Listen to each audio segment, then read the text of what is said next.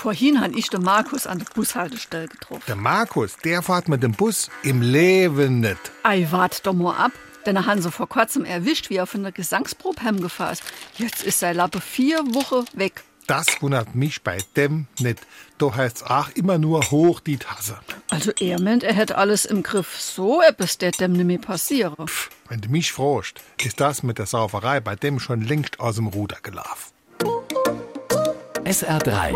Warum wir so reden. Wie man schwätze.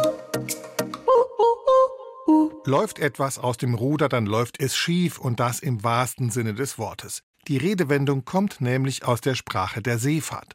Wenn ein Segelschiff durch ein unbedachtes Manöver oder zu viel Wind in Schräglage kommt, dann kann es passieren, dass das Ruderblatt nicht mehr im Wasser ist.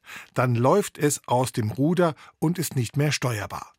Seefahrt und Sauferei hängen anscheinend eng zusammen. Läuft der Alkoholkonsum aus dem Ruder, lässt die Schieflage nicht lange auf sich warten. SR3.